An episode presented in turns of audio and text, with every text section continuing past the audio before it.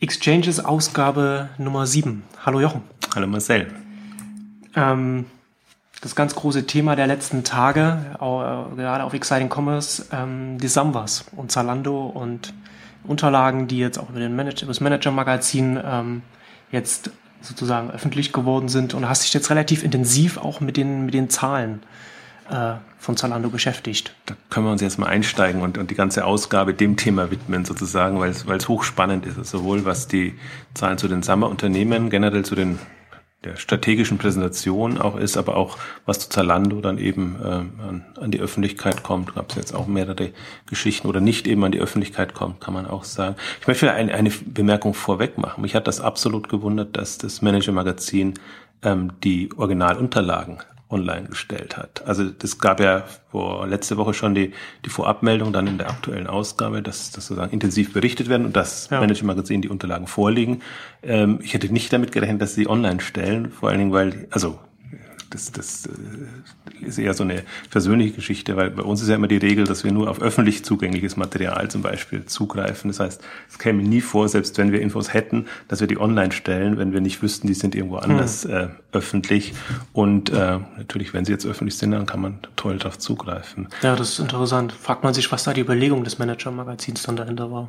Also Mischung, muss wohl eine Mischung aus Traffic-Generierung und Profilierung sein. Ja. Aber es ist schon schon faszinierend, weil das gibt's ja eigentlich ganz selten. Und ich hatte ja mal als Wikileaks so das große Thema ähm, äh, war geschrieben, sind die Unternehmen gerüstet, wenn jetzt äh, Unternehmensinfos an die Öffentlichkeit kam, kam, kamen und dann hat ja auch die, das, das, äh, die Wirtschaftswoche in dem Fall hat eine riesige Panik-Story gemacht sozusagen, äh, was das jetzt alles bedeutet und äh, dass es jetzt ausgerechnet sozusagen ein Management-Magazin ist, das äh, Originalunterlagen ähm, einscannt und veröffentlicht, ist schon äh, faszinierend für mich, hm. aber nicht schlecht für die öffentliche Aufklärung.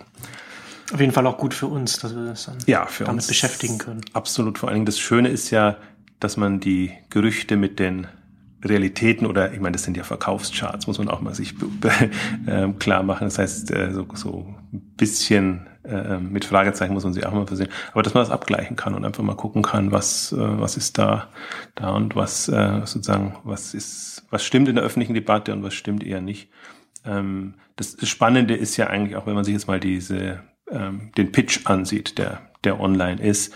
Ähm, es gab, gestern hatten wir ja die Exceed Meetup und äh, da war natürlich auch das ein bisschen Thema und die eine Anmerkung war, und das stimmt auch sozusagen so, McKinsey einmal eins äh, Unterlagen sozusagen, wie man als äh, Unternehmen, großer Unternehmensberater, strategischer Unternehmensberater ja. die Welt erobert. Sozusagen. Hm. Und das ist ja eigentlich so das, für mich immer wieder das Auffallende in, in der ganzen Szene, wie einfach es eigentlich geht, viel Geld zu bekommen. Also von den Unterlagen jetzt nicht, was ist schon schwierig von den Personen und, und wer das dann bekommt, aber da, da zum Beispiel werden, werden Äpfel mit Birnen verglichen. also von den Argumenten her. Von den Argumenten ja. und von der, von dem Level, also sehr, sehr hohen Level, hm.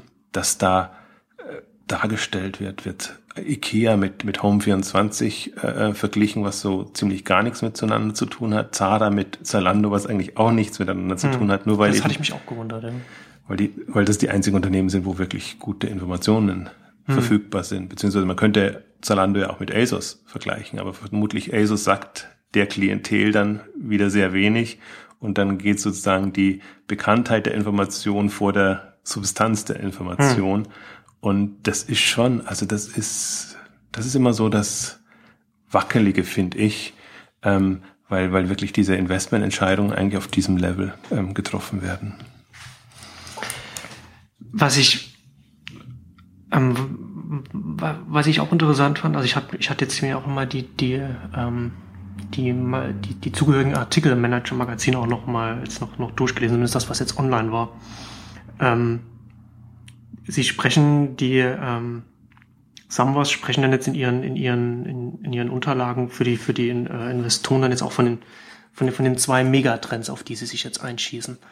Also E-Commerce und Emerging Markets, also sozusagen E-Commerce und die internationale Expansion, wenn man so will. Mhm. Und die haben das, was halt schön rüberkommt, ich meine, es könnte fast so ein Exciting Commerce Pitch sein, wie ich das in Vorträgen manchmal ja. also, warum E-Commerce gewinnen wird, sozusagen, ist so, so ein Chart oder ein Thema, das drin ist. Ich fand das auch ganz interessant, weil im Prinzip waren das die Unterlagen zu dem, Vortrag, den ich jetzt leider nicht mitbekommen habe, den, den Oliver Samwer auch bei den bei Tengelmann äh, gehalten hat. Im Prinzip von der Argumentation genauso. Äh, E-Commerce der große Trend, die stationären sozusagen die, die Verlierer und dann Zara sozusagen als das große Vorbild jetzt äh, auch für ein europäisches Unternehmen, was was extrem groß rauskommen kann.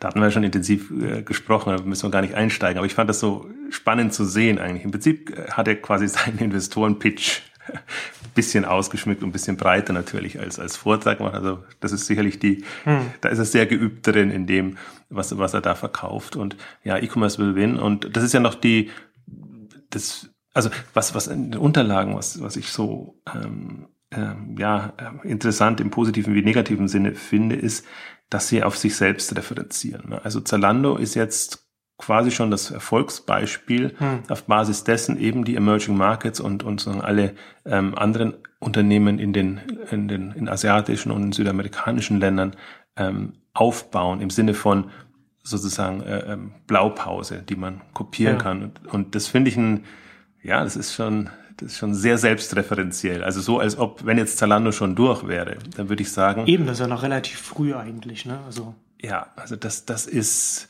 deswegen, die ganzen Unterlagen, die sind auf sehr dünnem Eis gebaut. Also mhm. man kann der Argumentation äh, folgen und ich, ich würde auch immer unterscheiden jetzt zwischen Zalando als jetzt Unternehmen, das vier Jahre alt ist und ähm, im Prinzip so ein, so ein Währungsprozess ähm, drin hat und diesen ganzen aus dem Boden gestampften Unternehmen äh, in den anderen äh, Märkten. Und das ist auch das, das Spannende am Ende ist ein, ein Chart sozusagen die Umsatzhochrechnungen für diese ganzen Unternehmungen. Und das haben sie wirklich so gemacht. Überall ist mit Nettoumsätzen. Selbst Zalando und, und alle anderen äh, werden sozusagen hohe Zahlen auf Nettobasis kommuniziert und dann in dem letzten Chart switchen sie auf Bruttoumsätze, was natürlich im, im Modebereich mit, mit Retouren und mit allem drum und dran sehr schöne ähm, ähm, Zahlen ergibt, so dass der Abstand gar nicht mehr so groß aussieht. Also versuchen sie da eine Dynamik ähm, zu erläutern und dann haben sie noch den zweiten Trick gemacht, dass sie die Novemberwerte, also in der Regel ja Weihnachtsgeschäft sozusagen genommen haben und die mal zwölf genommen haben. Und jetzt hat man da, hat man da aber das, schicke Zahlen. Aber das ist doch, das ist doch ein Trick, den man relativ leicht auch als, als Investor durchschaut. Ja, oder? na, das ist die Frage, ob du da so genau reinschaust und, und, also das, ich bin mir da nicht so sicher. Also, äh, die, die Analysten, ja, die, die, die, die sozusagen nur so grob ähm, jetzt eben über den Pitch kommen, E-Commerce der große Trend und Emerging Markets der große Trend. Für die ist ja nur wichtig, äh, geht es in die richtige Richtung mhm. und stimmt das Gesamtbild. Und das ist ja schon so gelöst, dass die Gesamtunterlagen ein wirklich tolles, rosiges Bild jetzt gerade von den, von den neuen E-Commerce-Märkten zeichnen. Ich glaube, man darf das, also das ist nur manchmal, dass wirklich Experten zu Rate gezogen werden und die tief in der Materie drin sind. Das sind in der Regel Finanzinvestoren, Leute, hm. die weit weg sind vom, von online, in der Regel so und so, aber tendenziell sogar von Handel, weil, weil viele haben ja jetzt nicht unbedingt in, in Handelsmodelle. Aber man muss ja jetzt nicht, nicht Handelsexperte sein, um zu wissen, dass, dass das, dass gerade die Vorweihnachtszeit, also nicht nur im Modebereich, sondern grundsätzlich, äh, also in vielen Bereichen des Handels eh etwas ist, was man, was man nicht auf den, auf das Jahr hochrechnen kann. Nee, ja, wenn, wenn man drauf stößt und es so genau anguckt, ja. Okay, ja, gesagt, cool, ein, man muss erst sehen, dass das. Das ist ein Chart unter vielen. Also das mhm. habe ich wollte ich jetzt nur deshalb herausstreichen, mhm. weil das so so so schön sich einfügt und ein ein, ein super rosiges Bild ja. zeichnet. Und man weiß aber genau, die Unternehmen sind dann ein zwei Jahre alt und und die können noch gar nicht so substanziell jetzt dastehen, dass dass sie eben meinetwegen mit einem Zalando oder mit einem anderen mithalten können.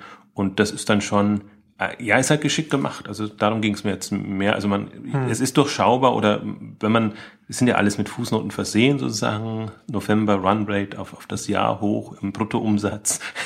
Aber ich, es sind halt sehr viele Multiplikatoren drin, wo du genau weißt, wenn du das runterrechnest, erstmal die Touren raus, dann sagst du, November ist, ist so ein, äh, also der Top-Monat gehst du da x Prozent runter, dann bleibt nicht mehr annähernd so viel äh, übrig, wie, wie, wie man da äh, es erhofft. Wobei ich das, einig, das einzige ähm, ältere Unternehmen, das ja noch dabei haben, ist Home24, im Prinzip zur selben Zeit gestartet wie, wie Zalando und durch mehrere Kurswechsel sozusagen jetzt offenbar mit Home24 auf einem Weg, aber ähm, das in der Abschätzung halt dann so ein Zehntel von dem Umsatzlevel von, von Zalando jetzt hat. Hm.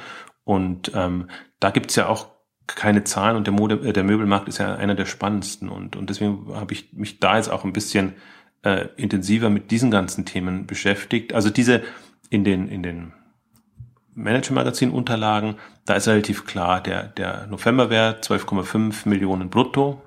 Wenn man die Retouren weg, die Möbel, Möbelbereich nicht so hoch sind, aber dann kann man schon sagen, so, ähm, keine Ahnung, so um die, um die 10 Millionen, sage ich jetzt mal, und dann noch verteilt auf die Länder, dann kann man sich ausrechnen, sozusagen, auf welchem Level das ist. Ich fand es halt auch spannend, weil, weil die, die, äh, ähm, wenn man es wollen wir es Kinnevik oder Schinnevik aussprechen? Ich weiß nicht, wie man es ausspricht. Die schwedische Variante, ich finde es immer so ein bisschen komisch. Also, weil die, deren Quartalsunterlagen ähm, jetzt auch nochmal Bewertungsfaktoren drin hatten, erstmal. Also mit denen habe ich mich ja auch die, die Woche herumgeschlagen und mal ähm, versucht herauszufinden, ob, ob das irgendwie eine direkte äh, Ableitung ermöglicht oder ob es so ist. Also ich habe ich hab, daraus kalkuliert, dass Zalando jetzt mittlerweile im 12-Monats-Turnus bei, bei an die ähm, 1,5 Milliarden sein müsste. Dann hat die Zalando-Presseabteilung dagegen argumentiert, dass man sagt, so kann man das nicht rechnen. Ähm, aber wenn ich alle anderen durchrechne sozusagen, komme ich eigentlich auf ähnlich plausible Werte und anhand von Home24 kann man es hm. eigentlich ganz gut ähm, verargumentieren. Ich meine, jetzt haben wir inzwischen März gehabt, also das, den Novemberwert kennt man und mit März rein kann und man kommt sozusagen auch auf eine Bewertung von ungefähr oder auf einen Umsatz von ungefähr 150 äh, Millionen dann auch netto und das ist ja eine schöne Größenordnung. Also ich bin halt, ich kann gar nicht einschätzen, vom Markt hört man alles Mögliche, also vor allen Dingen auch, dass sich äh, Home24 schwer tut eher und dann geht man immer davon aus, ja, ist halt noch zäh und dann, dann hat man gar, am Ende gar kein Gefühl mehr für den Umsatz, weil die haben die Kampagne ja gehabt, die schöne mhm. äh, Arsch der Welt äh, Kampagne im, im, im September, also im Herbst. Und dann fragt man sich, hat die gewirkt? Dann gab es mal eine Meldung, dass sie im Marktplatz sozusagen nicht so ausrollen konnten, wie sie das vorhatten. Also der Möbelmarkt ist halt extrem schwierig, aber glaube ich auch einer der, der die meisten interessiert, die jetzt in dem Segment unterwegs sind. Weil wenn das einer knacken kann, dann ist da natürlich schon da ist da schon was möglich. Aber ich, wir hatten ja kürzlich auch die, die IKEA-Zahlen, die gehen jetzt wieder ein bisschen hoch, aber selbst ein IKEA tut sich einfach unheimlich schwer mit dem, das, das ist auch K5 oder auf, auf den Konferenzen immer wieder gesagt worden, einfach die, das, die Logistik ist eine komplett andere, du brauchst ja. Speditionen und das ist alles nicht so einfach. Also sehr spannend eigentlich mit, neben Zalando ist in den Charts jetzt eigentlich so Home24 fand ich das, äh, ähm, fand ich eine sehr erhellende hm. Möglichkeit. Und ähm, wir hatten ja die Woche, ich meine, es, es tut sich einfach einiges. Kiveda ist quasi am Sprung, dass sie ihr Küchenmodell machen. Ähm, Pro7 hat sich bei, bei Küchen, Küchenquelle beteiligt, äh, nachdem sie die schon lange auch, auch mit Werbung unterstützen. Ähm, das heißt, auf den Möbelmarkt ähm, spechten eigentlich schon einige, dass die jetzt kommt und anzieht.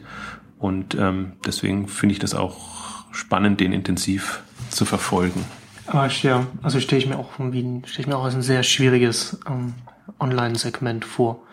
Ähm, als ich die, als ich den einen Artikel im Manager Magazin noch gelesen habe, habe ich mich auch wieder was über was gestolpert, worüber ich mich bei den bei den Samwas schon seit längerem wundere. Und zwar haben sie äh, in Südostasien es ist das, das Zalando-Äquivalent da, ähm, Zalora heißt das, glaube ich. Mhm, genau. Was, was dann, was da auch nicht so gut läuft. Was, was ich bei, bei, bei, bei ihren, bei ihren, äh, bei der Strategie, die sie jetzt verfolgen, also sie wollen ja jetzt mit, mit, mit Rocket Internet auch ähm, so, sozusagen richtig groß E-Commerce sich als Nummer auch, also als Name auch etablieren und auch mit Zalando.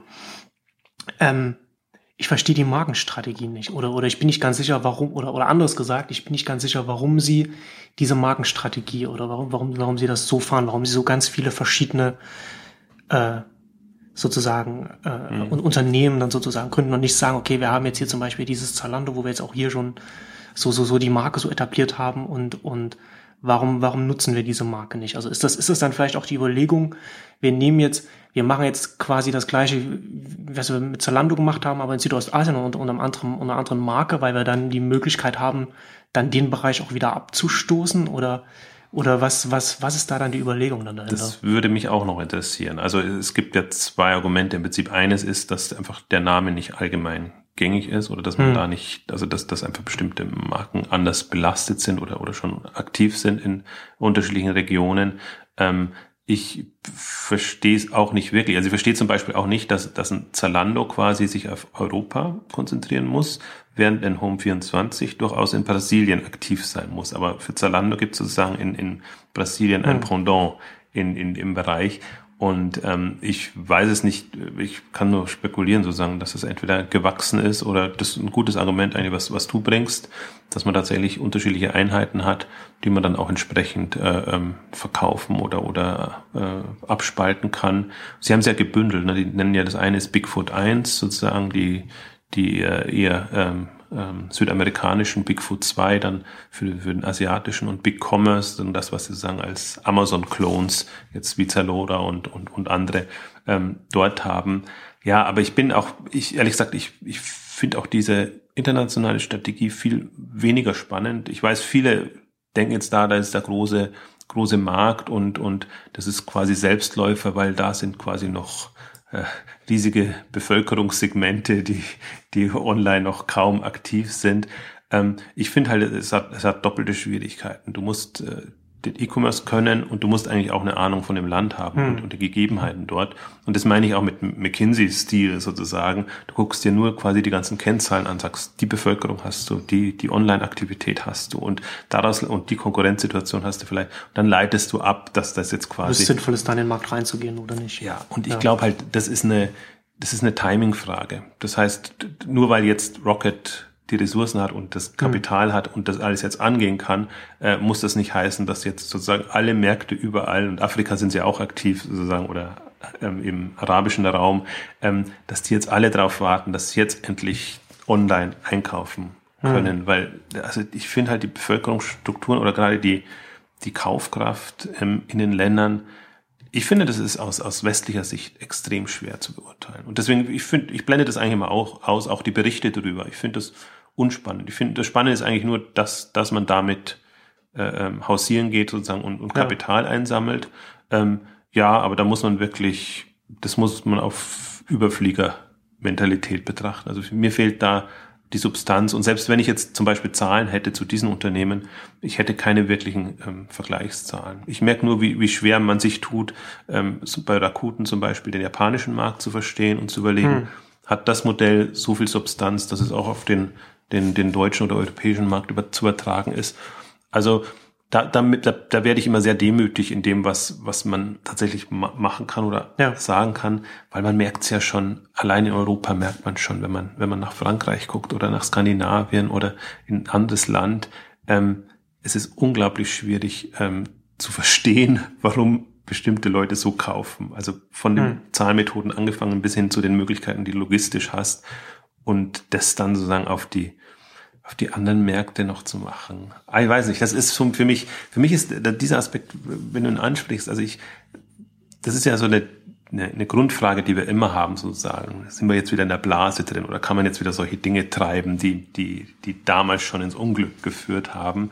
Und ähm, das ist für mich der Teil, den ich, wo ich sehr skeptisch bin. Also da, die haben so viel Geld, um, um, um, um zu investieren, in Anführungszeichen, und im Prinzip äh, mit ähnlichen Methoden wie damals Umsätze zu generieren, ähm, wo man eigentlich nicht durchblickt. Also da muss man ein sehr großes Vertrauen haben, finde ich, in, in ähm, jetzt die, die Unternehmen oder die das anbieten, weil da kann man eigentlich wieder selber alle Tricks anwenden, ohne dass man auffliegt. Also wenn man jetzt nicht Investoren aus der Region will und die sind ja, ja alle, wenn man sich das mal das Spektrum anguckt, äh, es sind immer so Einzelne dabei, aber so das Hauptgeld kommt ja jetzt von Kinnevik, Schinnevik, ähm, was ich im Übrigen noch einen anderen Aspekt fand. Das war ja auch bis jetzt, also es war bekannt, diese 1,1 Milliarden mhm.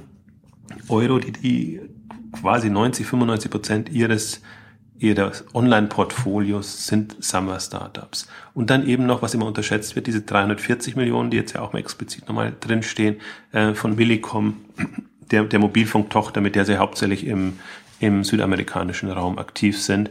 Und wenn man sich das mal vorstellt, man hat da 1,3, 1,4 äh, Milliarden Euro nur den Summers gegeben, um da wesentlichen E-Commerce-Aktivitäten zu machen. Also das finde ich, ich weiß nicht, wenn ich... Viel Vertrauen da, auf jeden Fall da. Ex, extrem viel Vertrauen. Und ich frage mich, wo da die Zuversicht herkommt. Mhm. Also natürlich das Selbstbewusstsein ist groß und Zalando ist auch da, aber sind jetzt sozusagen die, die anderen Erfolge in Anführungszeichen, also sprich äh, ähm, Alando eBay und, und äh, ähm, ähm, fällt mir nicht ein, ähm, was hat Yamba an, an äh, Yamba-Verkauf und, und andere sozusagen ähm, Exits, die schon da waren, sind die jetzt quasi das Zeichen, dass man da so großes Vertrauen hat. Ich finde halt immer noch, was mich schon von Anfang an gewundert hat, seit 2009, dass, als wir das äh, beobachten, sozusagen, die grundsätzlich ist ja im, im SAM-Bereich erstmal keine E-Commerce-Kompetenz im klassischen Sinne da gewesen. Das ist Marktplatzkompetenz, ja. sind viele andere Bereiche natürlich hohe Online-Kompetenz, aber man kann jetzt nicht sagen, dass, dass die quasi jetzt das Handelsgeschäft schon mal, also schon mal bewiesen haben, dass sie das Handelsgeschäft erfolgreich ähm, betreiben können. Ähm, und ja, muss man, also ich weiß nicht, wie man, wie das zu rechtfertigen ist. Ich finde immer spannend zu sehen, dass da, also dass, dass es offenbar kein Problem ist, da mal 1,4 Milliarden hm. Vermögen reinzustecken. Was ich mich, was ich mich ja auch frage, das ist ja jetzt, also gerade wenn wir jetzt zum Beispiel von, von über Zalando reden, dann ist ja die, die Exit-Strategie für die, für die Sammler jetzt ja zum ersten Mal auch irgendwann mal äh, der, der Börsengang. Mhm. Also Ne, also da, da, wird es ja wohl kaum noch, noch, noch einen Käufer dafür geben. Und das ist ja schon was anderes als die ganzen Erfolgsgeschichten, die die, die, die Samwas vorher hatten. Also sie haben ja immer, sie haben ja immer schnell äh, einen Klon ein, eines, eines erfolgreichen Modells aus den USA hochgezogen, möglichst schnell dann auch äh, erst erst mit, mit, mit ähm, der, wie ist der eBay, der eBay-Klon? Alando. Alando. Erst in Deutschland und dann, und dann halt später dann auch ähm, denn den, den Groupon-Klon halt auch schnell international hochgezogen, möglichst schnell groß wachsen, möglichst schnell Märkte besetzen, um sozusagen dann den, den, das Vorbild dann in Zugzwang zu bringen und dann sozusagen davon übernommen zu werden. Ja. Und das ist, das ist ja die eine Sache ist ja irgendwie so schnell so Strukturen hochzuziehen und schnell irgendwie wie Umsätze zu generieren und Marktanteile äh, äh, zu schaffen. Und eine andere ist das dann auch mit einer Struktur zu machen, die dann auch nachhaltig ist. Mhm. Und das ist ja zum Beispiel, wenn wir uns jetzt zum Beispiel Groupon angucken, ähm, meine ich zumindest, dass das Groupon mit seinem internationalen Geschäft, das es von, von den Sambas übernommen hat, jetzt durchaus auch das ein oder andere Problem hatte in der letzten Zeit. Was auch darauf zurückzuführen ist, dass, dass die Strukturen, die sie, die, die Sambas da aufgebaut haben, auf aggressives, schnelles Wachstum ausgelegt waren und nicht zwingend irgendwie was, was dann vielleicht in einem Jahr oder so dann, dann oder zwei Jahren, also nachdem die Summers dann halt aus Groupon wieder rausgekommen sind, ja. dann dann äh, aussehen wird. Also wir hatten das ja, ich glaube, es war auf der auf der äh, XC 2012 hatten wir da glaube ich auch ein Panel mit mit mit mit, mit so Deal-Anbietern, wo auch einer meinte, dass dass dass das Groupon auch oder der internationale Arm von Groupon auch so ein bisschen negativ so gesehen wird, weil sie, weil sie bei den Händlern so verbrannte Erde hinterlassen, weil ja. sie mit den Händlern, mit denen sie zusammenarbeiten, eben äh, auf, auf Umsatz setzen, auf, auf, auf jetzt Umsatz und nicht auf, können wir mit denen in einem Jahr nochmal wieder was Neues machen. Ja. Und, und das ist, und das ist, da stelle ich mich halt hier dann die Frage, und da, da würde ich zumindest auch als Investor mir die Frage stellen, inwiefern die, die, die Sambas jetzt mit, mit den, mit den, mit den Zielen, die sie verfolgen, das ist ja durch, das, sie sind ja schon sehr hochgesteckt und, und, und sie haben auch auf jeden Fall auch, auch Kompetenzen, aber die Frage ist halt, ob sie wirklich überhaupt dazu in der Lage sind, so, so nachhaltig auch auf so, gerade auf so einem großen Level so etwas aufzubauen. Das ist jetzt der, der Case Zalando. Also da, ob sie das jetzt so hinbekommen. Also Robert Gens hatte jetzt auch äh, vorgestern am, am, am 24.04. Äh, auf, auf der Kapitalmarktkonferenz äh, von, von Schinneweg ähm, gesprochen und da nochmal dargestellt, sozusagen, dass die nach jetzt einfach den Ehrgeiz haben, in ihrem Kernmarkt, also im deutschen Markt, da jetzt die, die Nachhaltigkeit hinzubekommen. Und wenn sie das so versprechen, müssen sie das eigentlich auch noch bestreben. Ich dachte eigentlich, das wäre eher so mal hingesagt, um, um Presseöffentlichkeit zu, zu, zu beruhigen. Aber das ist, glaube ich, jetzt so der, der Zalando-Case, ob sie das so hinbekommen. Und sein Argument war jetzt in dem Fall, sie bekommen das natürlich hin, weil ähm, die Wiederbestellraten ähm, steigen und sie berechnen sozusagen ihre Akquisekosten nur auf die Neukunden. Also alles, was in Marketing und alles stecken. Also gehe ich, gehe ich mal davon aus, dass sie auch auch bestimmte Aktivitäten zurückfahren mhm. werden, wenn sie einfach sagen, okay, ich bekomme nicht mehr das, das, die Masse an Neukunden dazu, dann muss ich mir eigentlich überlegen, wie ich meine Stammkunden ähm, ausschöpfe. Und, und ich glaube, das ist gerade so der, der Prozess, der da gefahren wird. Und ich habe auch das Gefühl, dass dass das Zalando lange nicht mehr so penetriert im, hm. im Markt, wie man das noch hatte. Und ähm, bin mal gespannt. Also das ist aber, aber das ist genau der, der Punkt. Bei Groupon, finde ich, ist so ein, ein gutes Beispiel mit, mit der verbrannten Erde. Auch diese McKinsey-Überflieger-Mentalität, zu sagen, man sagt, das ist wirklich so aus dem, auf dem Reißbrett, zu sagen, was braucht man, welche Märkte und und ähm, es gab ja nochmal bei The Verge, glaube ich, war das, ähm, den, den schönen Artikel hatten. Es ist mhm. zum Teil in diesem Groupon-Buch auch schon drin gewesen, sozusagen, wie äh, der Samba-Einfluss sozusagen auf Gesamt-Groupon ist. Und wenn man sich jetzt auch die, die DADI-Quartals- oder die Jahresbericht anguckt, dann sieht man einfach, dass das internationale Geschäft, das, das steht am schlimmsten da, weil äh, das das ist extrem schief. Also die, die, die bekommen das, was sie da reingesteckt haben oder was, was an Umsatzvolumen da ist, bekommen sie mit dem reduzierten Marktaufwand nicht so hin, wie sie es zum Beispiel im US-Markt hinbekommen haben. Und das ist schon eine, ähm, ja, das ist so diese, wie du sagst, das ist, Wachstum können sie, also schnell sozusagen rein, alles reinfeuern, was, was geht, wenn man genügend Kapital hat und dann sozusagen auf den Exit hoffen oder auf den Börsengang hat ja auch geklappt. Also aus Investorensicht ist das ja eine, eine super Erfolgsgeschichte ja. gewesen, der Groupon-Börsengang auf dem Level. Aus, aus äh, Geschäftssicht ist es natürlich ähm, ganz bitter. Ähm, ich finde aber auch, diese, diese Börsengeschichte sozusagen von, von Zalando oder von Unternehmen, ich frage mich sogar, ob es nicht anders kommt, weil jetzt ähm, jetzt inzwischen hat, ähm, haben die Schweden sozusagen 35 Prozent an Zalando. Hm. Über all die Geschichten, die sie jetzt äh, ähm, also direkt gekauft haben, Anteile übernommen haben, gemacht haben. Und ein, einen guten Teil, so wie ich das verstanden habe, da, aber ich bin da immer durchaus auch Lernender im bestimmten, diesen in der Großfinanzwelt, ähm, ähm, sind die Sambas oder Rocket Internet ist ja verpflichtet, eine Dividende an, an Schinebeck auszuzahlen. Mhm. Und das war wohl in einer, in einer 100 Millionen Euro äh, äh, Größenordnung. Okay. Also ich vermute mal fast, dass, dass die Rocket-Anteile, die jetzt zusätzlich äh, zu Schinebeck gegangen sind, dass die darüber kamen. Jetzt kann man ja mal ausrechnen, wie viele Jahre sozusagen ähm, kann ähm, Rocket diese Anteile äh, an, an, an seinen Hauptkapitalgeber zahlen, also diese Dividenden zahlen hm. und wie, wann wird dann die 50 Prozent übersprungen. Also ich kann mir sogar vorstellen, dass es indirekt zu einem Börsengang kommt, ähm, weil wenn du eben deinen größten Anteilseigner sozusagen börsennotiert hast, hm. dann, dann bist du ja schon quasi, dann kann sich aber, können sich die überlegen, ob sie nicht noch irgendeinen Finanzinvestor reinnehmen ähm, oder, oder irgendein anderes Modell fahren. Also vielleicht muss, oder, oder natürlich auch abspalten. Ähm, aber vielleicht kommt es gar nicht zu dem, was man jetzt so äh, gemeinhin erwartet, also wie bei Groupon, also große äh, Aktivität, Börsenprospekt und das, dass man da groß um Investoren werben muss.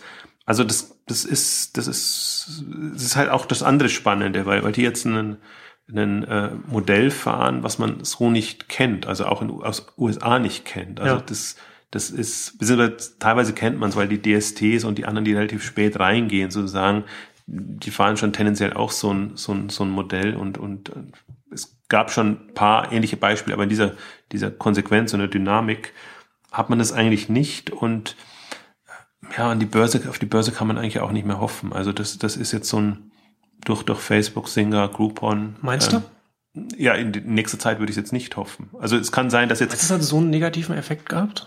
Ja, die Börsengänge? Absolut. Also das, hm. deswegen ist, ist, ist ja auch nichts mehr passiert jetzt. Also ich bin mal gespannt, ob jetzt ein Fab.com oder, oder ein Guild oder, oder ob, ob noch andere das jetzt wagen, die schon reifer sind. Oder was heißt reifer? Äh, Fab.com ist nicht reif, aber die sind halt sehr ähm, verkäuferisch ja. unterwegs. Also das sind, für mich jetzt eigentlich so die, die nächsten Kandidaten. Also fast Fabcom.com hat ja, glaube ich, ähm, für den 29. irgendwie eine, eine große große, große Neuigkeiten angekündigt. Jetzt warten wir mal, das ist für mich auch immer so die, im, im Schaumschlägerbereich sozusagen, also Fab.com ist, ist, ich kann das nicht ernsthaft verfolgen, solange ich immer das Gefühl habe, das ist alles äh, sozusagen nur. Fab, das, das waren, das waren doch die, die jetzt, die jetzt schon mehrere Pivos hinter sich hatten, oder? Also ja. mehrere, mehrere Kurs. Genau, die haben mehrmals ihr Geschäftsmodell überlegt, äh, äh, überlegt, äh, verändert und, und ähm, ja, die sind schon mit einer Dynamik unterwegs, sind aber auch mit einem Vorsprung gestartet, weil sie vorher einfach so, schon Social Network hatten mit, hm. mit einer Nutzerschaft. Das heißt, dann, dann tust du dich leicht, eine, eine Grunddynamik reinzubekommen.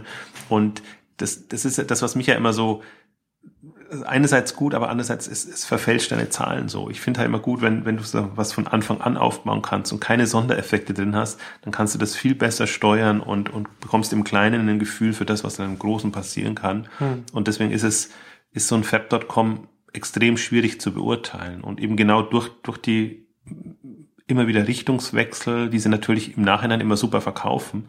Ähm, also ich bin da, äh, das ist für mich, ich habe selten so, also normalerweise bin ich immer positiv gestimmt und sage, ähm, ähm, gucken wir uns jetzt mal an und, und warten ab und schauen.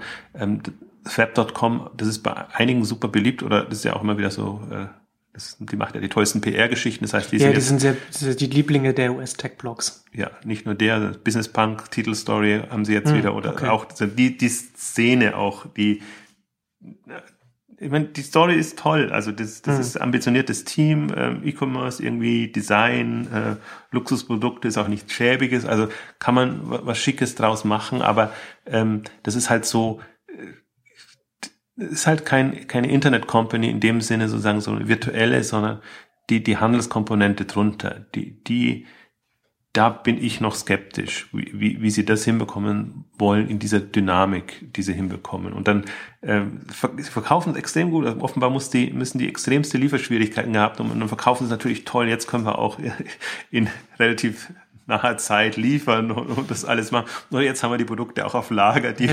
wir versucht haben anzupreisen. Also wenn man aus den Schwächen dann Stärken machen dann ja, hinein die, die können das unglaublich gut, sind auch sympathisch, machen das auf ihre Art und Weise. Und wenn die jetzt ein, ein keine Ahnung, wenn die einen Twitter hätten oder, oder irgendwie einen, einen, einen oder ein Facebook, solche Unternehmen hätten, würde ich die auch äh, sehr sympathisch ernst nehmen.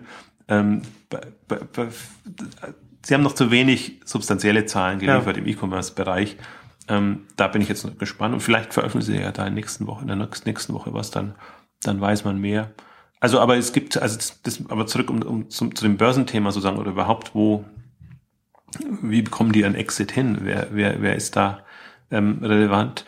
Also ich bin da, ich bin nicht in der Tiefe drin, sozusagen, was, was die, ähm, was die Finanz- und Börsenleute sagen, aber ähm, wenn ich das so aufs Außenstehender beobachte, was sich in den letzten Jahren getan hat und im Prinzip, also ja, ist ja über ein Jahr her, also ähm, seit, seit, seit eben Facebook und, hm. und äh, Groupon ähm, äh, in die Börse gegangen sind. Es gibt so ein paar Kandidaten, die die börsenreif wären und wo man nicht das Gefühl hat, äh, wo man eher das Gefühl hat, sozusagen, die, die suchen sich lieber riesige Kapital- und Finanzierungsrunden, damit sie noch eine Weile ähm, überstehen, als dass sie jetzt den Ehrgeiz hätten, ähm, da möglichst schnell an die Börse zu gehen.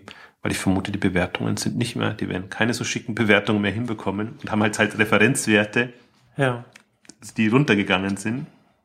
Dann, ja. dann überlegt Ja, das ist natürlich, ja, das kann natürlich sein. Also man kann also, der Finanzmarkt ist ja halt auch mal sowas, so ein, so ein, un, also für mich so undurchschaubar, weil das auch alles nicht, äh, sagen wir mal, nicht so rational ist, wie man sich das, wie man sich das immer so in der Theorie so vorstellt. Ähm, aber also gerade wenn, wenn so, so Internetunternehmen ähm, das kann, das kann natürlich sein, dass jetzt einige dann jetzt eher vorsichtig ge, äh, geworden sind durch, auch durch, durch, durch den, durch Facebook. Ähm, aber es gibt ja, es gibt schon einige Unternehmen, bei denen man, bei denen man auch jetzt schon weiß, wo es also offen, offenes Geheimnis ist, dass, dass deren einziger Exit halt irgendwann Börsengang ist. Also Twitter halt als das bekannteste. Ähm, Dropbox, Evernote.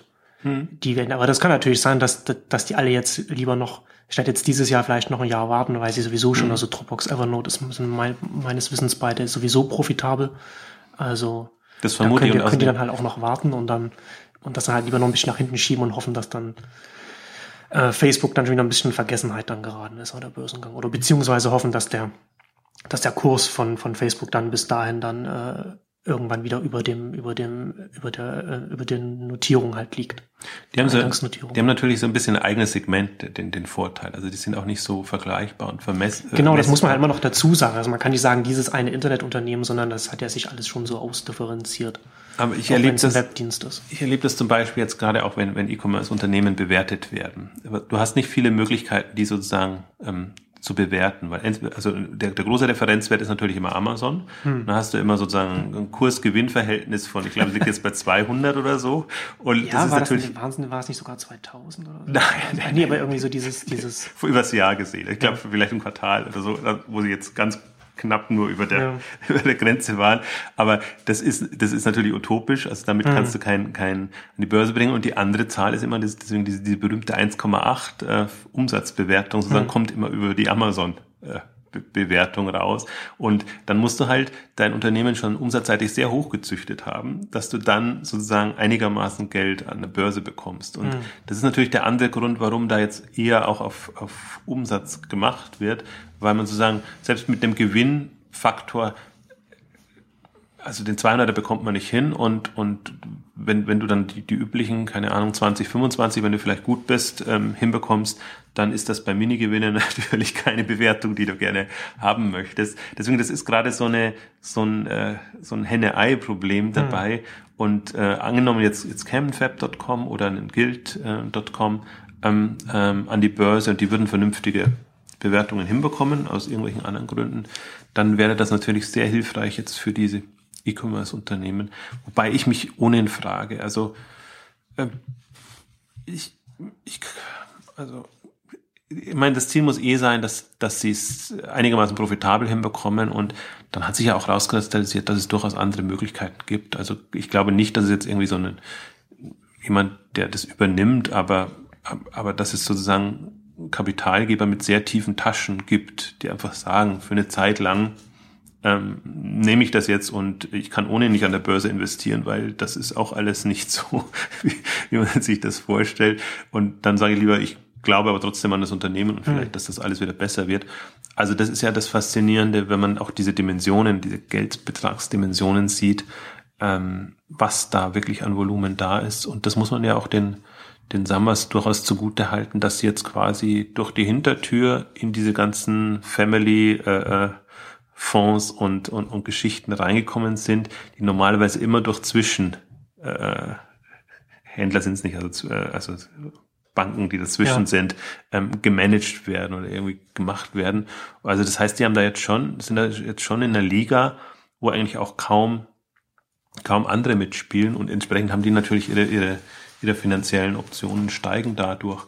Das heißt, hm. darf jetzt nur nichts passieren. Also das ist halt, ich finde, das merkt man dem, dem Rocket aber auch an und dem ganzen Rocket-Reich jetzt. Ja. Ähm, ich, da kommt ja nicht mehr viel nach. Ne? Also das sind jetzt, das sind alles sehr berechenbare Modelle. Da kommt ein Food Panda, dann kommen sozusagen diese, diese üblichen Geschäftsmodelle, wo man sagt, wenn man schon mal im Land ist, kann man das doch auch gleich aufziehen. Aber ich fand es ja spannend, so jetzt auch in den letzten Wochen die, die Samba-Meldung, dass sie nochmal selber einen 150 Millionen Euro Fonds aufgemacht haben, nur zum Investieren. Das heißt, wo, wo dann, wo das dann wieder Richtung geht wie European Founders Fund mal, dass, mhm. dass sie wirklich ähm, ähm, quasi nicht mehr selber hochziehen, sondern sich an spannenden Unternehmen beteiligen, das aber wieder sozusagen außerhalb von Rocket machen. Weil ich ah, vermute okay. mal, Rocket ist jetzt ein sehr sensibles ähm, Gebilde, was man jetzt ähm, nicht durch, durch unbedachte ähm, Experimente erstmal äh, ähm, in, in ein schlechtes Licht, Licht rücken soll. Ich meine, sie haben ohnehin noch ihr, ihr Dropgifts und äh, Pinspire, glaube ich, ist hinfällig. Wimdu haben sie noch da drinnen. Ähm, also es sind ja, aber Pinspire so wird ja jetzt nicht irgendwie maßgeblich ich weiß nicht, was, nee, was, sind was so sie da investiert haben, aber das wird jetzt nicht, nicht die, bei den Größeren, denen sie jetzt sich bewegen, wird das die Nadel nicht groß zum Ausschlag. Nee, das nicht, aber, aber lass es mal da, da irgendwie ein Modell sein, wo sie dann trotzdem viel Geld reinstecken hm. und das, ja, das wird nichts. Genau. Also das, das ist ja, wie gesagt, Pinsider, glaube ich, habe ich, habe ich, habe ich gelesen, ist, ist mehr oder weniger gestorben, aber, aber Wimdu und Dropgifts gibt's ja noch. Und die hm. Frage ist ja, ähm, geht man da in Wimdu jetzt nochmal extrem rein und also das meine genau, ich. Wimdu nur. hat sich ja auch nicht so gut, ne? Also der Wimdu, der, der Airbnb-Klon hat ja. sich jetzt auch nicht so gut entwickelt. Ja, weiß ich nicht. Also das, das, das was ich jetzt so da rausgerechnet habe, waren 35 Millionen Umsatz. Ich vermute mal, mhm. das sind die, die, die Provisionsumsätze dann, was, ich bin in dem Markt nicht so drin, was man gut oder schlecht findet. Ich weiß nicht, was mhm. Airbnb, ja. Airbnb ähm, in, in der Relation macht oder Nine Flats. Ähm, also da hört man nur auch immer so sagen, dass, dass alle Beteiligten jetzt nicht so glücklich sind, aber nicht so glücklich heißt in den Dimensionen natürlich. Das heißt nicht automatisch ein Flop, aber ja. Genau, heißt nicht Flop, sondern heißt nur, dass es halt nicht diese, die, nicht, nicht so durch die Decke geht, mhm. wie man das ähm, in, in dem Bereich bräuchte. Also das ist auch noch eine, ein zweiter Aspekt, den ich gerade sehr, sehr spannend finde, dass der E-Rocket Internetkonstrukt, das jetzt ja auch, man sieht das auf der Webseite, sozusagen die, die Webseite jetzt sehr professionell, auf einmal sind alle ähm, Startups da, ähm, sie haben im Prinzip auch ihren, ihren Hauptinvestor drin und das, wenn man, wenn man sich noch ein bisschen zurückerinnerte, war das ja sozusagen eher so, ja, wir, wir haben da einen Auftritt und wollen natürlich Leute darüber gewinnen und, und äh, also Mitarbeiter gewinnen, aber es war jetzt in keinster Weise auf ähm, Transparenz seriös äh, gemacht, wie man es halt äh, braucht, um, um jetzt tatsächlich da ein, ein Unternehmen anzubieten, in das man investieren hm. kann oder das man vielleicht auch verkaufen will. Also ich vermute mal fast, dass, dass dieses ganze Konstrukt jetzt in so einem Reifemodus schon ist ähm, dass man sozusagen immer nur Company Building auf Nummer sicher macht und dass man andere Themen, äh, vielleicht entsteht ja wieder was Neues, dass das auch äh, die Summer sozusagen noch ein Rocket 2 für für, für eine nächste Generation von, von Online-Startups machen oder eben über Direktinvestments. Das ist natürlich auch ähm, einerseits hochspannend, beziehungsweise die, die Anmerkung war natürlich toll. Alle, die die Summers bis jetzt immer äh, verteufelt haben, sozusagen, rennen jetzt dahin durchaus, weil einfach da viel Kapital zur Verfügung steht, wie man es eigentlich in, in anderer Form ja gar nicht so findet. Also ein paar, hm. sehr wirklich eine Dimension, ähm, dass das da für deutsche Verhältnisse einmalig. Auf jeden ja. Fall. Naja, also Holzbrink und, und, und Burda haben schon auch so in dem, dem 100 Millionen Bereich oder so hm. sich jetzt die, die, ähm, die Töpfe gesichert. Aber da sind sie halt jetzt dabei. Also das heißt, die können im Prinzip ähm, in alles, was spannend ist, mit reingehen ohne sich jetzt große Gedanken zu machen. Also sprich, wenn das immer dann so, sind ja dann immer, keine Ahnung, zwischen, zwischen einer und zehn Millionen Euro und das ist ja einem 150 Millionen Euro Fonds, ist das einfach leichter zu rechtfertigen, ja. als wenn du ohne nur 30 hast oder 25, dann überlegst ja. du dir viel, viel, äh, viel länger, ob, ob du das machst. Also das ist alles, äh, das ist auch die zweite hochspannende Facette, weil das natürlich eins zum anderen kommt. Ne? Und jetzt haben sie sozusagen Sie haben das noch nicht in trockenen Tüchern, was mit Rocket und Zalando und, und Home24 alles ist, aber man sieht schon, dass, dass parallel die nächste Stufe gezündet wird und kann sich dann überlegen, was, was kommt dann an, an, an Stufe. Also ich glaube halt, dass, dass dir der Einfluss oder die, die Bedeutung von, von, von den Summers und allem, was, was mhm. dranhängt, einfach, das wird den Markt noch über Jahre, Jahrzehnte hinaus äh, prägen in irgendeiner Form und und ähm, da darf man sich keine Illusion machen. Und selbst wenn das jetzt ähm, zusammenbricht, glaube ich, es sind durchaus genügend Beteiligungen und, und, und Themen da. Also ich glaube auch nicht, dass es ganz zusammenbricht. Also wie gesagt, hm. ich, ich, bin nur skeptisch bei dem internationalen ähm, Bereich, was sie da jetzt in, in Südostasien und, und Südamerika äh, treiben. Ähm, das ist mir zu überfliegermäßig, aber ähm, diese, diese Erfahrung, die sie jetzt damit mit, äh, ähm, hauptsächlich natürlich Zalando, aber auch mit dem E-Darling oder mit, mit anderen Bereichen, jetzt nicht in E-Commerce-Bereichen gesammelt haben, ist schon, also das ist natürlich Gold wert, wenn du überlegst, also wenn du der These anhängst, der ich ja auch anhänge sozusagen, dass der online dem stationären Handel extrem überlegen ist, kannst du dir überlegen, wenn ich, wenn die jetzt mal zum Beispiel aus Zalando raus wären oder aus den heißesten Unternehmen, dass sie dann wieder ernsthaft sich Märkte einfach vornehmen können, wo noch Potenzial ist und beziehungsweise wo einfach Player da sind, die noch nicht auf dem Professionalitätslevel hm. spielen, wie das jetzt entweder international üblich ist oder eben durch, durch die Summers üblich ist. Also ist schon eine spannende Perspektive. Und vor dem Hintergrund betrachte ich das auch immer sehr intensiv. Also manche nervt es wahrscheinlich, dass es momentan mutiert ja Exciting Commerce so ein bisschen zu einem Samba-Blog, mhm. weil nur die Beiträge da sind, aber Samba Watch Blog. Ja, ja, gewisserweise, ja. Weil dann müsste man noch kritischer sein, dann müsste man selber enthüllen und, und alles machen. Aber mehr so aus, aus einem, aus einem interessierten, äh, aus einem interessierten Interesse heraus, aber jetzt, äh, das wird gedoppelt irgendwie. Also aus einem, äh, ähm, fällt mir, fällt mir das nicht ein. Also, aber, aber und man hat eben niemanden, der, der da mitspielt. Ne? Und wenn man, wenn man diese, also im Prinzip ist es genauso, wenn man, man könnte, wenn einem vorgeworfen würde, sozusagen, man, man berichtet immer nur über internationale Unternehmen, also über die Ebays und, und Amazons. Gab es ja auch eine Zeit lang, wo Exciting Commerce nur dafür da war, wo man einfach sagt, ja okay, aber es gibt halt auf dem deutschen Markt mhm. nichts, was mitspielt. Man kann natürlich immer über, über die Ottos und, und die Mediamärkte und alles spielen, aber das ist halt auf einem Level, wo du sagst, ja, äh, rette sich wer kann oder rette man was kann. Was wo man, man halt mal dazu sagen muss, das ist halt eine andere Ebene. Ja, also die, die tun im Rahmen der Möglichkeiten das Beste, aber wenn man jetzt auf, auf internationalem Level sich überlegen will, was, was bedeutet dieser Wandel und, und, und welche Wucht kommt da, glaube ich, dann muss man sich ähm, widerwillig viele, die, die natürlich, ähm, ich, ich mag auch nicht alles, was die Summer machen und, und, und wie sie es machen, aber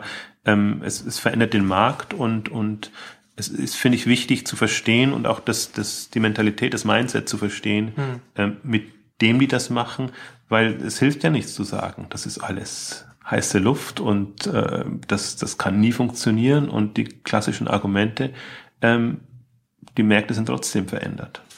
Und ähm, deswegen, also deswegen habe ich das jetzt auch gerne aufgegriffen und äh, ist ja noch nicht zu Ende die Serie sozusagen mit den mit den Manager-Magazin-Dokumenten und auch den den Unterlagen, die die anderen zur Verfügung stellen, weil ich finde, man kann da extrem viel lernen auf, auf einer strategischen Ebene. Operativ gar nicht. Also bei Zalando zum Beispiel operativ sehr viel Preis gibt. Die sind auf Marketingkonferenzen, sind auf anderen Konferenzen. Also die sagen ja durchaus, was sie tun, in der Regel auch, um an, an neue Leute zu kommen und, und sozusagen da ist ja meistens aus Recruiting-Aspekten äh, heraus, dass sie einfach zeigen, wir machen spannende Dinge auf, auf, auf der Höhe der Zeit und schließt uns, äh, schließt euch uns an. Also ähm, da, aber auf der strategischen Ebene, das ist immer nur sehr, sehr dünn. Also man, sie, sie rücken halt das raus, was sie brauchen, um, um Marketing und PR zu mhm. machen. Also zum Beispiel, das war jetzt auch sehr schön, auch mit, von, von Robert Gens im, im, in, in seiner Präsentation, äh, Investorenpräsentation einfach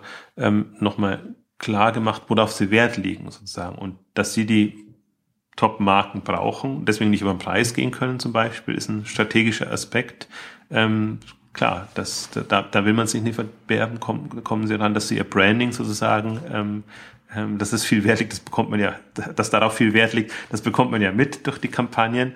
Und ähm, also auf, auf dem Level passt das schon, also aber, aber dann wirklich eine, eine weitergehende strategische Perspektive zu bekommen, ist nicht ganz einfach. Und ich glaube, das ist so, das muss man sowohl bei Amazon verstehen als auch bei, bei, bei einem Zalando verstehen, ähm, wenn man in diesem Handelsmarkt mitspielt ich finde es immer so ein bisschen frustrierend, dass die, die niemand anders da aufspringt und, und ähnlich sozusagen intensiv das, das verfolgt. Wenn man sich jetzt auch diese Woche anguckt, was haben so die anderen berichtet, also die Online-Medien, die schönen ja. berühmten Branchendienste, ähm, nichts. Es war einmal eine Meldung, es gibt jetzt sozusagen die Zahlen, mhm. aber nicht, dass man versucht, irgendwie tiefer einzusteigen und, und, und versucht, das Ganze zu verstehen. Und man kann ja durchaus, wenn man sich intensiv mit diesen Unterlagen beschaff, äh, befasst, zu unterschiedlichen Ergebnissen kommen, dass man sagt, hm, ja. relevant oder vielleicht auch Umsatzschätzungen anders aus, aus, aus den und den Gründen. Ähm, es ist interessanterweise eine, kein sehr großes Interesse fachseitig. Also es ist, hm. ist finanzseitig, ist ein großes Interesse da, das, das spürt man. Alle, die jetzt in dem, dem M&A-Bereich oder Investorenbereich aktiv sind. Aber E-Commerce-Branche, Handelsbranche und, und, und in den Bereichen, das ist also entweder sie sind zu, zu sehr in den operativen Geschichten drin, das heißt halt Online-Marketing-Leute müssen jetzt nicht unbedingt Strategie äh, ähm, haben, also also Verständnis entwickeln. Mhm. Ich glaube, es ist, ich glaube zwar, das gehört grundsätzlich dazu, dass man verfolgt, was was was was die Unternehmen auch machen, weil man möchte ja auch wissen, gibt es den Arbeitgeber noch in gewisser Zeit. Ähm, aber ähm, gerade in, im Fachjournalismusbereich ist ganz schwierig. Also da kommen wir aber auch wieder auf die Thematik zurück. Also die, die klassischen Branchenjournalisten haben kein Online-Wissen und die klassischen Online-Journalisten haben im Prinzip kein, kein Wissen, was Strategie und oder kein, keine Ambitionen, was, ja. was, was Strategien und, und Geschichten angeht. Deswegen ist das alles sehr, sehr enttäuschend. Aber was mich auch, auch ein bisschen enttäuscht hat in der Berichterstattung, ist tatsächlich auch, dass die, dass die äh, Gründerszene deutsche Startups ähm, dass die da nicht einsteigen sozusagen, weil hm. man hat eigentlich, man hat selten so gute Unterlagen und, und Daten und, und, und um da sozusagen da auch jetzt für die anderen Gründer und, und also ambitionierte Gründer ähm, entsprechend was zu machen. Stattdessen ist ein Gitzi äh, eine Meldung sozusagen, was was jetzt zum Glück ist vielleicht auch das, was, was, was das, was das Manager-Magazin vielleicht dann auch so ähnlich gedacht hatte wie du, wenn sie die, wenn sie dieses, die, die Unterlagen online stellen, dass sie dann, dass das dann auch zu einer breiteren Debatte führt und dann halt immer mit Referenz auf, auf das Manager-Magazin. Hoffe ich mal. Also wenn Sie online so denken, dann, dann, dann ja. Also Aber das ist natürlich dann schon enttäuschend, dass es dann äh, zumindest bis jetzt nicht so passiert ist. Ja, ja, vielleicht kommt das noch. Also ich glaube, es gibt auch viele, die das interessiert, die blocken ja nicht in dem Sinne. Also das heißt, hm. oftmals kommt es ja dann im Nachhinein, dass es irgendwelche Berichte gibt, Auswertungen, Statistiken oder oder oder also schon so Papiere dazu, ähm, ist ein bisschen schade, weil dann der Prozess verloren geht. Das ist ja eigentlich immer das Schöne am, am, am Bloggen und Schreiben, dass man sich so eins, das eins zum anderen kommt. Ich vermute mal, Alex Graf wird schon noch was dazu schreiben. Der hat vielleicht diese Woche äh, viel zu tun gehabt und alle anderen waren auf der Next. Also das heißt, vielleicht war das eine absolut ungünstige Woche, dass, dass solche Geschichten kommen, aber es kommt immer zur Unzeit. Ähm, also ich, ich fand es auf jeden Fall ex, extrem ähm, spannend, da einzusteigen und vor allen Dingen jetzt auch mal Unterlagen aus unterschiedlicher Perspektive zu haben. Ne? Du hast die Investoren und äh, die Unterlagen aus Investorsicht, du hast die Unterlagen, die denen die die Sambas pitchen und du hast dann sozusagen noch so so Einschätzungen. Also den Zalando Vortrag jetzt fand ich nochmal sehr sehr schön, weil 95, ich würde fast sagen 99 Prozent wusste man schon. Also man mhm. kennt alle, die das jetzt lange verfolgen, kennen sozusagen was was Zalando macht. Aber so ein paar ähm, Zahlen, die muss ich auch erst nochmal nachgehen. Also jetzt explizit vier Prozent des Schuhmarkts haben sie. Jetzt bin ich mal gespannt, welche Referenz das ist und was das im Volumen ähm, bedeutet. Sie sind extrem gegrillt worden, nochmal was Retourenquoten äh, angeht ähm, und ähm, haben sich aber da gut geschlagen, also beziehungsweise die, die klassische Argumentation einfach, äh, ähm, das ist Teil, hohe Retourenquoten sind Teil unseres Geschäftsmodells und sagen, wir haben das alles im Griff und ähm, da kann man jetzt auch nichts sagen. Ich fand es so schön die Anmerkung ganz am Schluss noch von, von, von Robert Gens, dass er sagt, selbst im Schweizer Markt sozusagen, wenn die Schweizer bestellen, die äh, Deutschschweizer sind um einiges höher bei den Retouren als die äh, Französisch, die Kunden in der französischen Schweiz. Also sagt er, das ist eine Mentalitätsgeschichte.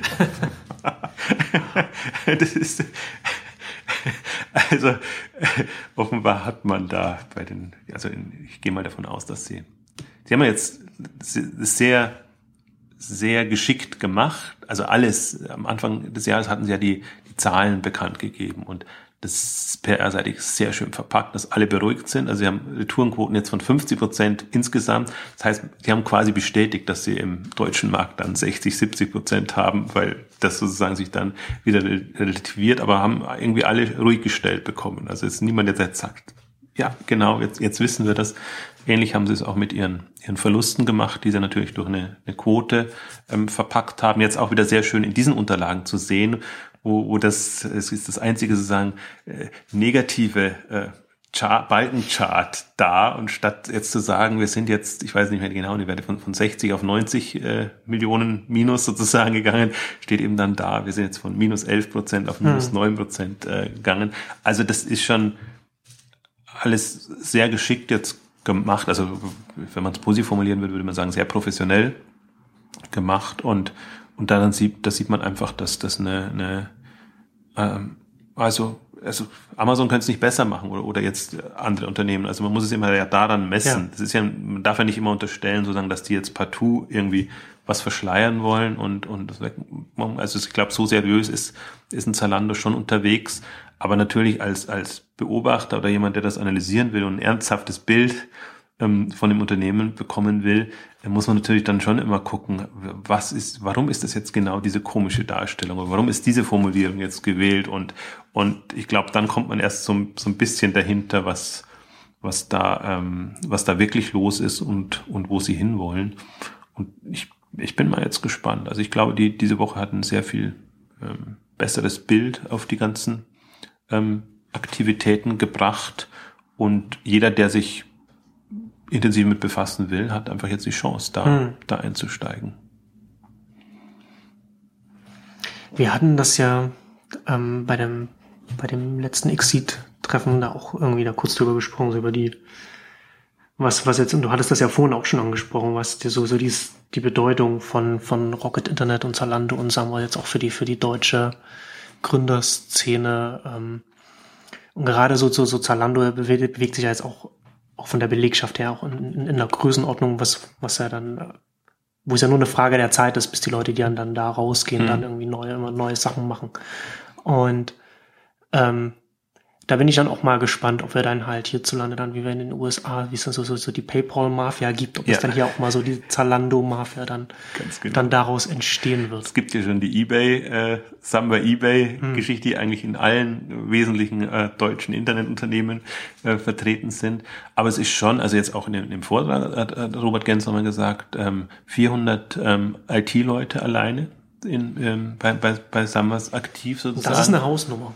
Ja, also das glaube ich hat kein anderes. Ich frage ohne, ohnehin, ob überhaupt, also wer überhaupt so große IT-Abteilungen hat, ja. also bis auf In die Deutschland. großen Konzerne, ja. genau, also dann noch auf Online äh, ähm, bezogen und der ganze Marketingbereich. Ne? Also das war ja auch, auch, auch wie gesagt, Exit Meetup, ähm, einfach das Thema quasi Zalando und Rocket Internet sind die E-Commerce Akademie Deutschlands, muss man so sehen. Also was da durchläuft oder wer mhm. dadurch geprägt ist und zwar auf, auf unterstem Level, also wirklich so die, die, die Kernkompetenzen und das ist nicht schlecht, also andersrum, das ist, das ist sogar gut, sozusagen da einfach jetzt eine, ähm, eine quasi super flotte Grundausbildung zu bekommen ja. bei, bei Zalando oder Rocket Internet. Wer es aushält und wer, wer da mitmacht, der, der bleibt dort und wächst dann innerhalb des Konstrukts weiter und, und wer nicht sozusagen hat zumindest so das, das Grundmindset ähm, mitbekommen und macht es dann vielleicht weniger aggressiv oder, oder, oder überlegt genauer sozusagen, was, was, was er jetzt noch an Marketingmethoden für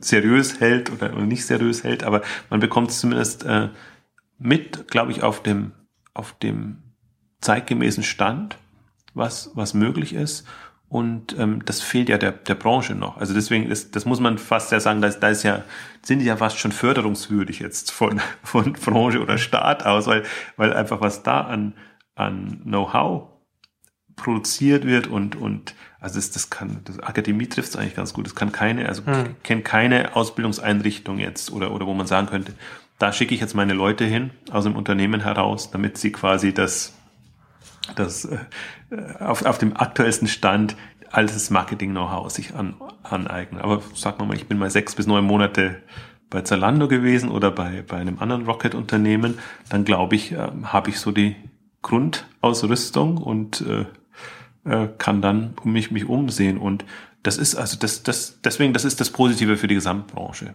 Hm. Da, da fließt auch wieder ja. viel zurück und ähm, das, das muss man auch mal so ein bisschen ähm, vor Augen haben und am Ende fragt ja niemand mehr, wie es entstanden ist. Also ob, also wenn die Unternehmen alle überleben, dann toll. Wenn nicht, dann sagt man, okay, das war alles äh, in Luft geblasen, aber was, was übrig bleibt, ist ja dann doch was. Und ich glaube halt, also Berlin ohnehin profitiert davon. Die, die Berliner Szene lebt ja davon, dass ja. sie da ähm, sich andocken kann und abziehen kann. Aber ich hoffe ja immer sozusagen, dass das auch in die Welt hinaus dann geht und die ganzen anderen E-Commerce-Metropolen, da ringen ja gerade alle drum, wer das dann wohl ist, von 100.000 Einwohnerstädten bis rauf zu Millionenstädten. Und ähm, also das, ich, ich finde, das, das ist halt das Schöne für mich jetzt zu sehen. Das hat diesem E-Commerce-Markt extrem viel geholfen. Der ja, das war ja noch bis, bis 2008, 2009 ich habe mich ja immer noch beklagt und habe gesagt, meine Güte, alle machen Web 2.0 und jetzt sind diese coolen, hippen hm. Social Networks und alles und wo ich sage, meine Güte, aber es ist schon spannend und, und aber also E-Commerce weiß ich zumindest immer. Ich mache Umsatz, ich mache irgendwie mit, mit Glück und mit Können Gewinn und ähm, bei den anderen Themen braucht es immer einen genialen Einfall, wie man ein, ein Geschäftsmodell darauf aufsetzt. Finde ich auch hochspannend, aber ich glaube, kann man schlecht konkurrieren mit den mit den Amerikanern oder mit anderen Märkten, die einfach da viel bessere Ausgangsvoraussetzungen hm. haben. Also ich glaube, das ist auch so ein bisschen ein, ein positiven Bogen, den man spannen kann. Jetzt haben wir natürlich ja. die komplette Ausgabe nur über, über Summer und alles, was damit zusammenhängt, ähm, gesprochen. Ähm, also positiv im Sinne, man kann sich jetzt ein Bild machen. Finde ich schon seriöses. Man kann sich dann eine eigene Meinung bilden, wo, wo das hingeht. Und, und zum Dritten ist es sozusagen, muss man die Effekte ähm, positiv wie negativ sehen, ja. die das auf, auf, auf den deutschen Markt hat. Und das ist ja zum Beispiel was, was beklagt ja auch Zalando und andere, was beim Manager-Magazin oder anderen Berichten immer zu kurz kommt. Ne? Da wird immer geguckt, ah, sind die Sachen was drin, dann ist es ohnehin schon verschrien und dann wird immer geguckt, was, was, was macht, was treiben diese dubiosen Online-Unternehmen. Und es wird nie eigentlich geguckt, wie, wie bringen die uns weiter und wie bringt ja. so eine Berliner Szene uns weiter. Ich bin auch, also ich bin, ich mag ja auch die Diskussion, sind wir jetzt im Hype oder ist das alles noch, hilft uns das? Aber ich glaube, man muss, muss durchaus, man kann spotten einerseits, weil es gibt genügend auch was sehr, sehr eigenartig ist und äh, man muss aber auch sehen, was, was bleibt unterm Strich und das würde ich mir immer erwarten von, von, von der seriösen vom Qualitätsjournalismus, hm, der Anführungszeichen. Sehr, Anführungszeichen, genau, der seriösen Presse, auch, hm. auch Fachpresse, dass man das auch als sieht. Also, aber dass man auch das Bewusstsein hat, wir brauchen diese Kompetenzen extrem. Und wer liefert uns die? Wo sollen die auf einmal herkommen? Ja. Gut, dann würde ich sagen, das ist ein schönes Schlusswort für unser großes Samba-Special. Dann lassen wir es dabei, demnächst an dieser Stelle. Genau. Bis demnächst. Tschüss. Ciao.